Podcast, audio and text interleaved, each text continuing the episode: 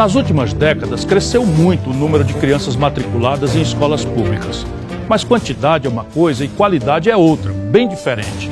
Entra governo, sai governo e o Brasil segue muito mal colocado em todos os rankings que medem a qualidade do ensino. Está mais do que na hora de repensar o nosso modelo educacional. Se queremos formar cidadãos conscientes, aprofundar a nossa democracia e criar uma sociedade baseada no conhecimento e na qualificação, o único caminho é o da educação de qualidade. Já temos bons sistemas de avaliação das escolas e dos alunos. O que falta agora, do ponto de vista estrutural, é criar mecanismos para socorrer as redes escolares que não conseguem evoluir qualitativamente. Do ponto de vista pedagógico, os desafios são ainda maiores. O principal deles é romper com o modelo atual, baseado no decoreba. O ensino que queremos é aquele organizado em torno de temas e projetos.